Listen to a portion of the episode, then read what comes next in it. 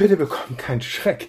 Heute ist Ostermontag. Mein Name ist Hartmut Strohpal. Ich war Inspektor des Mecklenburgischen Gemeinschaftsverbandes und genieße weiter meinen Ruhestand in Büdelsdorf bei Rendsburg. Ich wünsche dir ein frohes, gesegnetes Osterfest. Ja, und nun noch einmal zum Eingangssong. So sehen Sieger aus.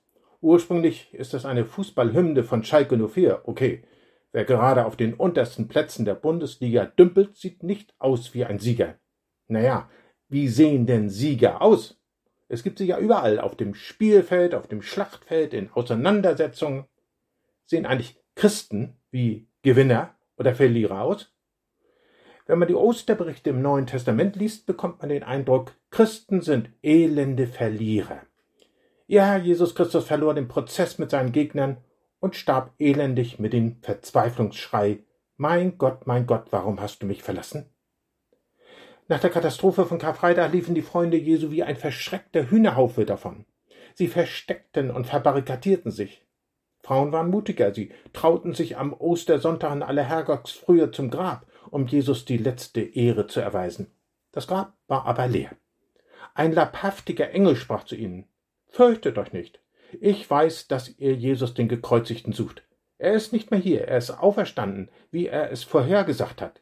Kommt her und seht euch die Stelle an, wo er gelegen hat. Dann beeilt euch, geht zu seinen Jüngern und sagt ihnen, dass Jesus von den Toten auferstanden ist.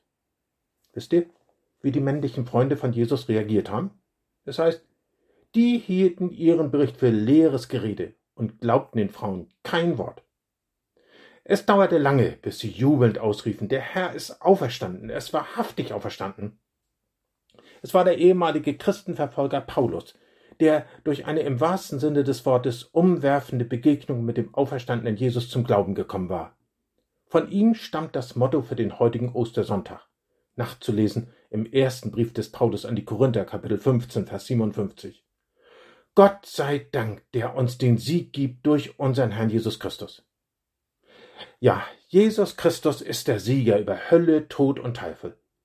Und was bedeutet das für Menschen, die diesem auferstandenen Jesus Christus ihr ganzes Vertrauen geschenkt haben?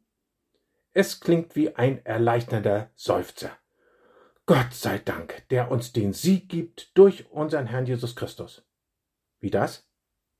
Erinnert ihr euch noch an die Fußballweltmeisterschaft 2014 in Brasilien mit dem Sieg der deutschen Mannschaft über Argentinien? Was sangen die jubelnden Menschen auf dem Frankfurter Römer? We are the champions. Wieso wir? Was haben wir dazu beigetragen? Den Sieg haben doch andere errungen. Aber für unser Land. Und weil wir Deutsche sind, so steht es jedenfalls in unserem Pass, können wir uns mit dem Sieg identifizieren. Was heißt das konkret? Jesus Christus hat den Tod besiegt. Er hat eine so unsportliche Niete wie mich nicht nur in sein Siegerteam aufgenommen. Sein Sieg wird mein Sieg. Der Tod ist für mich nicht das Ende, sondern Eingang von einem Leben ins andere. Jesus Christus hat die Schuld der ganzen Menschheit aus der Welt geschafft. Und nun kann ich sie eingestehen und bei Jesus abladen. Jesus Christus hat die Angst dieser Welt überwunden. Nun brauche ich mich nicht mehr von meiner Angst versklaven lassen. Und weil Jesus Christus das größte Problem gelöst hat, brauche ich mich nicht mehr von Sorgen und Problemen unterkriegen lassen. Keine Situation ist mehr ausweglos. Ich kann von Gott alles erwarten. Ja, wer Jesus Christus vertraut und an ihm festhält, der steht auf der Siegerseite. Und wer dort steht, der kann frohe Ostern feiern.